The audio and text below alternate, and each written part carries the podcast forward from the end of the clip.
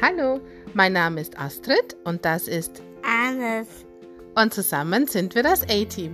Schön, dass ihr uns besucht. Ja, heute geht es um das Thema beziehungsweise um die Frage, habt ihr das denn schon vorher gewusst?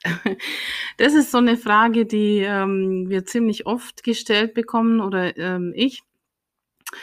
Ähm, am Anfang war ich immer ziemlich perplex, weil ich äh, so den Zusammenhang oder beziehungsweise den Sinn dahinter nicht verstanden habe. Ähm, aber ich denke, dass manche da gar nicht drüber nachdenken und es muss auch nicht immer so eine Absicht dahinter stehen, aber es ist schon halt schon eine sehr intime Frage, wie ich finde.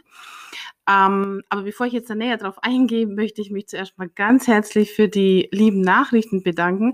Ich habe ja gehört, okay, also oder beziehungsweise ich habe gedacht, ja, startst halt mal mit so einem Podcast, machst erstmal so eine Folge null und dann teilst es so ein bisschen auf Instagram und halt WhatsApp-Status. Ähm, und da habe ich gedacht, ja, werden halt so zwei, drei Leute irgendwie so die engsten Freunde, die denken, die müssen das jetzt mal tun, hören. Ähm, war dann doch überrascht, wie oft das, äh, das schon gehört worden ist und äh, die Nachrichten, die ich bekommen habe. Also vielen lieben Dank. Ähm, und ich denke, genau, einfach mal machen und gar nicht lang drüber nachdenken. Ähm, weil so, warum ich das tue, das ist, ich glaube einfach dran, ähm, dass die Gesellschaft das braucht, also dass ähm, Menschen, die halt eben nicht dieses höher, weiter, schneller, sondern halt mehr empathisch und sich mehr so aufs Wesentliche konzentriert. Und ähm, ich möchte halt irgendwie so den Menschen mit Down-Syndrom eine Stimme geben. Ähm, natürlich, also nicht allen, ich kann ja eigentlich nur für mich sprechen, aber ähm, ich denke schon, oder beziehungsweise ich bin überzeugt davon, dass je, je sichtbarer wir werden, ähm, umso besser ist es einfach, umso normaler wird's. Ähm, wir verstecken uns nicht. Also die ganzen Familienblogs, die es gibt, ähm, und da gibt es so tolle, ähm, zum Beispiel Scholinas Welt oder Sonia Sonnenschein, ähm, die mich von Anfang an begleiten und die mir immer wieder Mut machen und Mut gegeben haben, äh, die einfach zeigen, dass der Alltag halt so so normal ist und ähm, so viel Tolles bereithält, was man sich, ähm, das kann man sich vorher nicht vorstellen. Also das Leben ist halt einfach nicht berechenbar. Wir sind ja nicht bei Möbelschweden, wo man sich äh, ein Regal in, nach einem Baukastensystem zusammenstellen kann, sondern ähm, jeder Tag ist ein, ein neues Wunder. Es passieren Sachen, die, die kann man nicht vorausahnen. Es gibt keine Sicherheit. Es ist ähm, das Thema Behinderung kann jeden von uns treffen und ich habe auch mal gedacht, so, ähm, ja, trifft nur die anderen. Also deswegen habe ich mir da in der Schwangerschaft auch nicht so groß äh, die Gedanken drüber gemacht, wo wir jetzt äh, den Sprung wieder zur Eingangsfrage machen. Ähm, nein, also wir haben es nicht gewusst. Wir haben uns ähm, einvernehmlich ähm, gegen die ganzen pränatalen äh, Diagnostiken oder Untersuchungen entschieden. Wir haben gesagt, okay, wir machen den großen Organultraschall, ähm, falls da was wäre, dass man einfach nach der Geburt äh, gleich reagieren kann. Und ähm, uns war es klar, es gibt einfach keine Konsequenzen für uns, weil ähm, wir sind nicht Gott und wir können nicht entscheiden, ähm, wer darf leben und wer nicht. Und ähm, ja, halt auch wirklich mit dem Hintergedanken, uns passiert das ja sowieso nicht. Also wir haben in der Schwangerschaft schon eine große Reise gebucht, die wir ähm, zwei Monate dann nach der Geburt machen wollten. Ähm, und kein, kein Gedanken daran verschwendet, dass da irgendwas nicht hinhauen würde.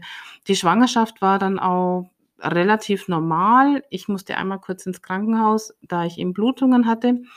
Und ähm, es so, ja, die, es hätte sein können, ähm, dass ich halt eben das Baby verliere. Ähm, ich war aber nicht lange im Krankenhaus, weil ich gesagt habe, okay, zu, ich kann auch zu Hause liegen. Und schon die Erfahrung, die ich dort machte, so ungefähr, ähm, ja, wenn sie es verlieren, dann verlieren sie es halt. ähm, ja, aber das kam für uns nicht in Frage. Also es war ja ein Wunschkind. Und Geburt war dann auch, ähm, mein Ex-Mann sagt immer, äh, sie hat einen Raketenstart hingelegt, also sie kam ziemlich schnell dann auf die Welt. Ähm, es gab schon Wehen vorher. Man verdrängt es ja so ein bisschen und, äh, sie war ein bisschen nach Termin. Aber dann selbst nach der Geburt, also, es war alles normal. Für mich hat sich alles normal angefühlt. Sie wurde mir auf die Brust gelegt. Ähm, wir durften dann auf Normalstation. Ähm, ich habe keine Blicke oder Sonstiges bemerkt und, ähm, der Agnes, ihr Papa, hat mir dann später mal erzählt, er hätte schon, ähm, Blicke zwischen Hebamme und der Ärztin bemerkt und ähm, aber in der Situation dann auch nicht nachgefragt und so weiter. Am nächsten Tag kam dann der Kinderarzt äh, zu uns, beziehungsweise ich war dann noch allein mit ihr auf Station und meinte, ähm, er würde gerne mal mit uns sprechen. Ähm, er hätte da so einen Verdacht und wir waren dann in so einem kleinen Kämmerchen und dann hat er gemeint, also er hat den Verdacht auf Trisomie 21, also das Down-Syndrom. Ähm, wir sind gestanden, ich hatte Agnes im Arm und, äh, ich wusste erst mal gar nicht, was will der denn? Also, das war für mich so weit weg und dann hat er uns noch gefragt, ob wir damit einverstanden sind, wenn wir, ähm, äh, Blut abnehmen, um halt einfach, ähm, ja, den Bluttest halt machen zu lassen. Dann haben wir natürlich, ähm, eingestimmt oder zugestimmt, ähm, denn ja, wir wollten es ja auch wissen.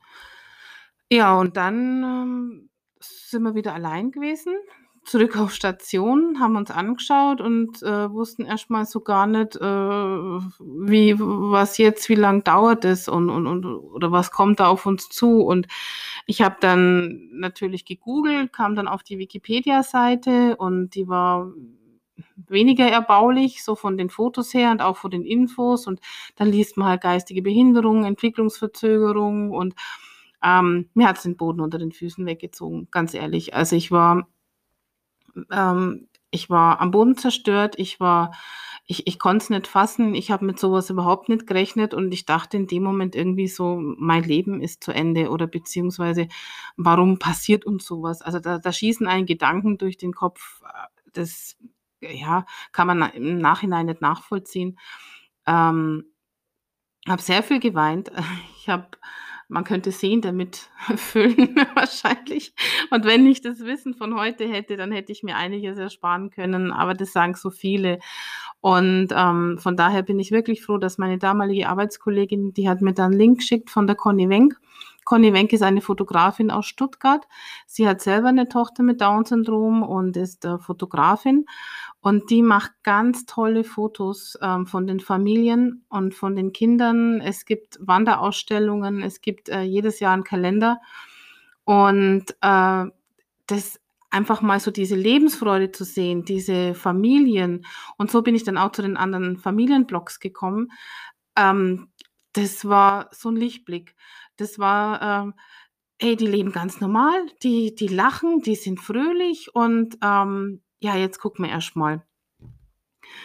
Ähm, dann sind wir entlassen worden zwei Tage später und dann hieß es, ja, vielleicht hat es ja doch nichts, weil das Stillen funktioniert ja so super.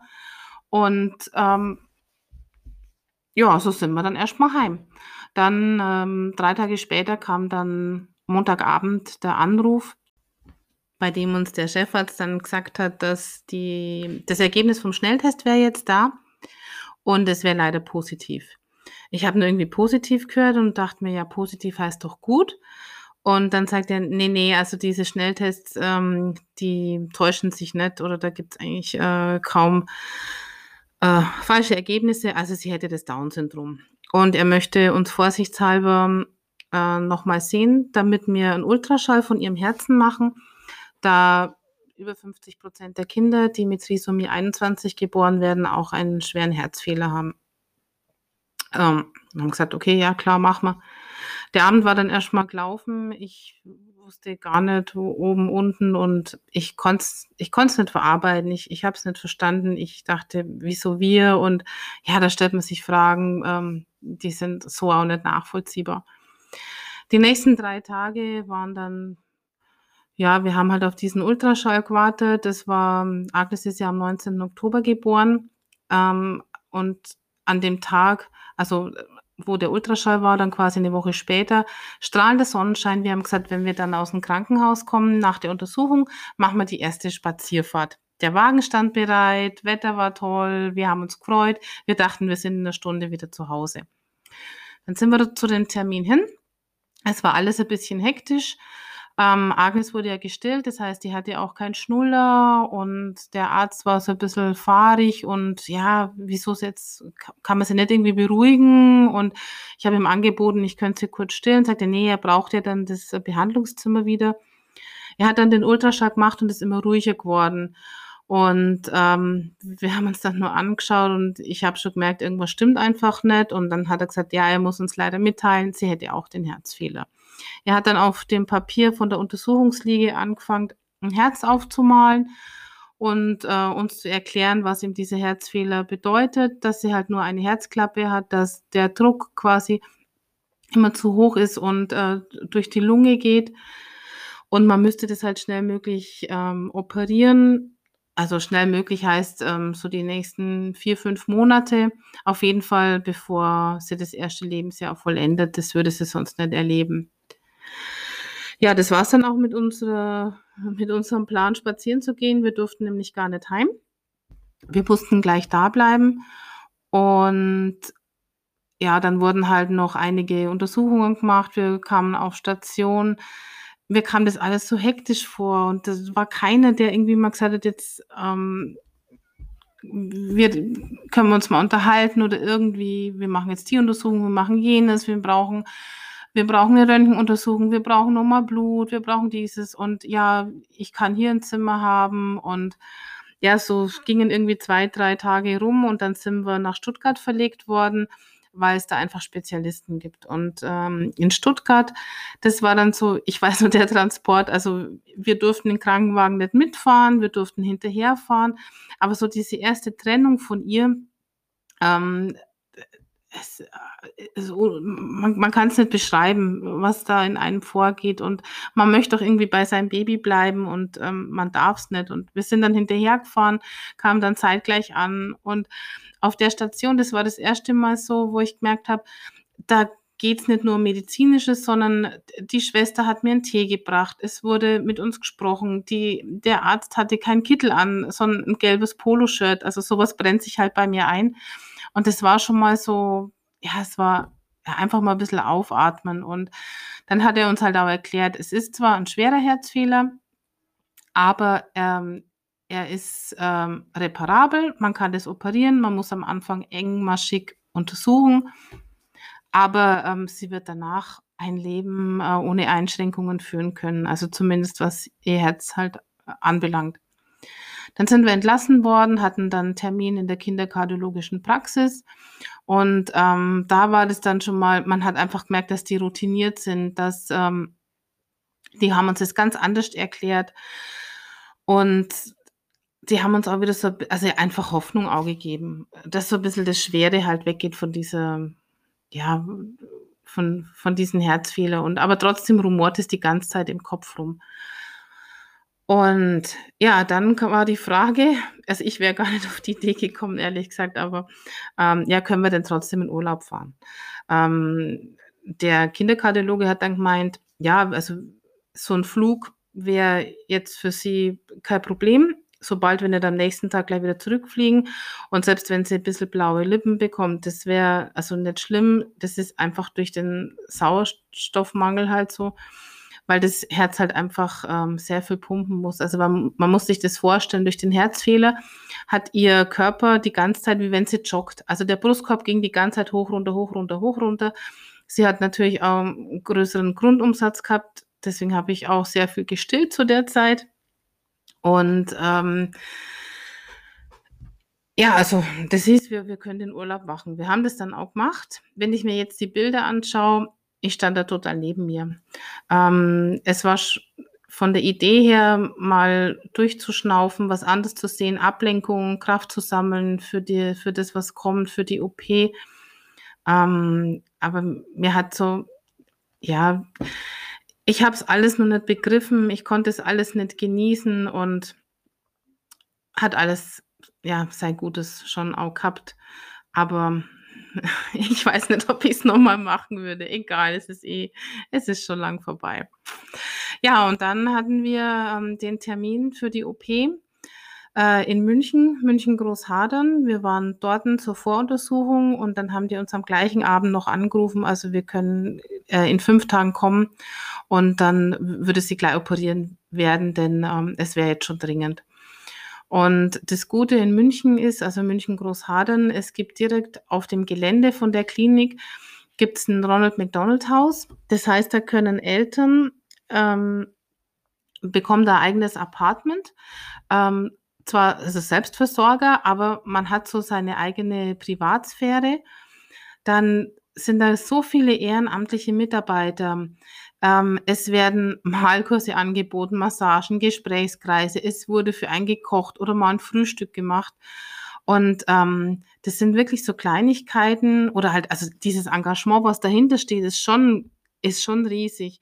Aber das sind einfach solche Sachen, die es einfach in dieser Situation leichter machen. Also wenn ihr das nächste Mal so ein Spendenhäuschen seht beim großen M, dann dürft ihr da oder schmeißt da gern was rein. Es kommt auf jeden Fall an der richtigen Stelle an.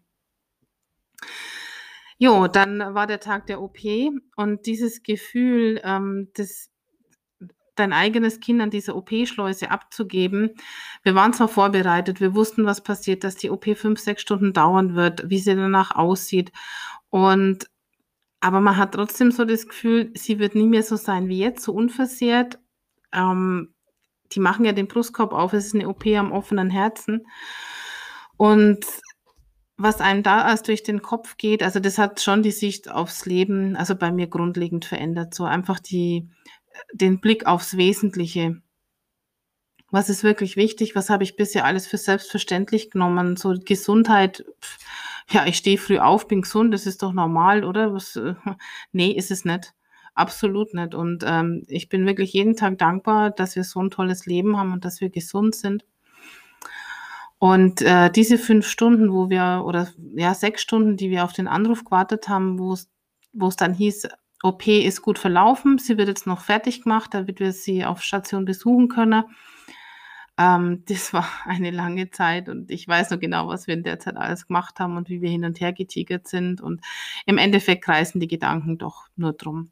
Dann durften wir sie endlich sehen und das war natürlich schon, wenn dieser ZVK, der, also der zentrale Venenkatheter, die ganzen Schläuche, die ganzen Geräte, man, man stellt sich das vorher schon auch vor, wenn man es dann wirklich sieht, ähm, es ist heftig und man muss sich dann einfach nur vorstellen, das wird alles nur gemacht, damit sie leben kann, damit sie dann gesund ist, damit das Herz repariert wird.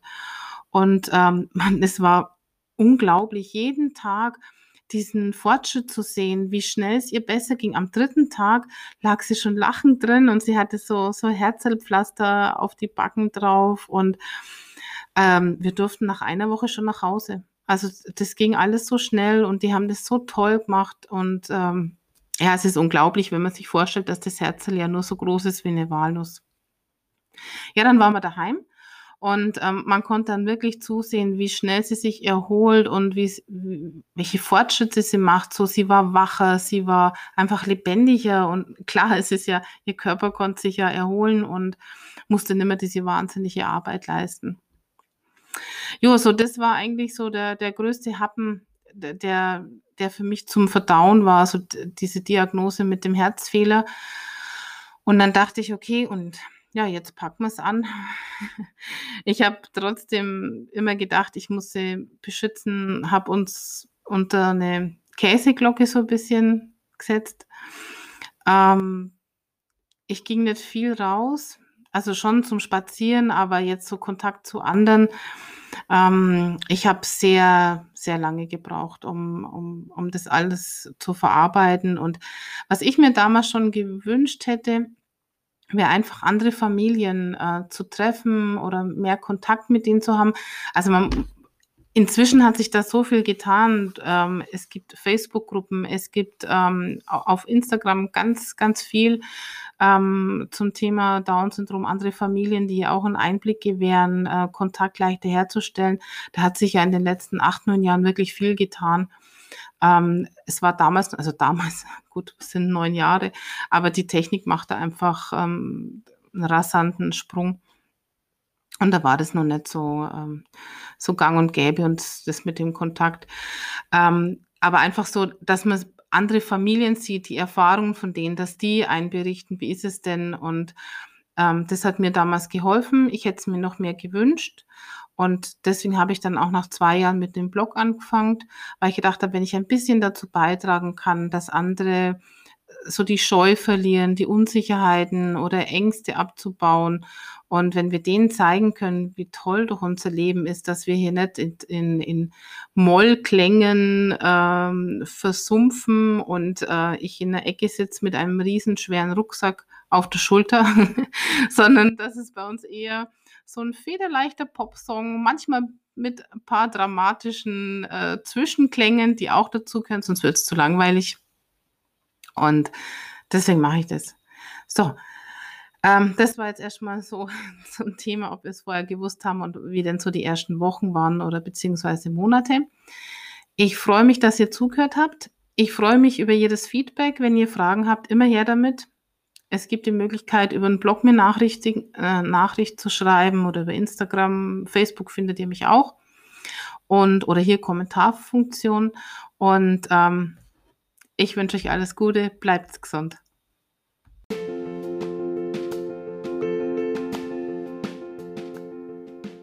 Das war eine neue Folge vom Podcast Heiligenschein to Go und wir sind das A-Team.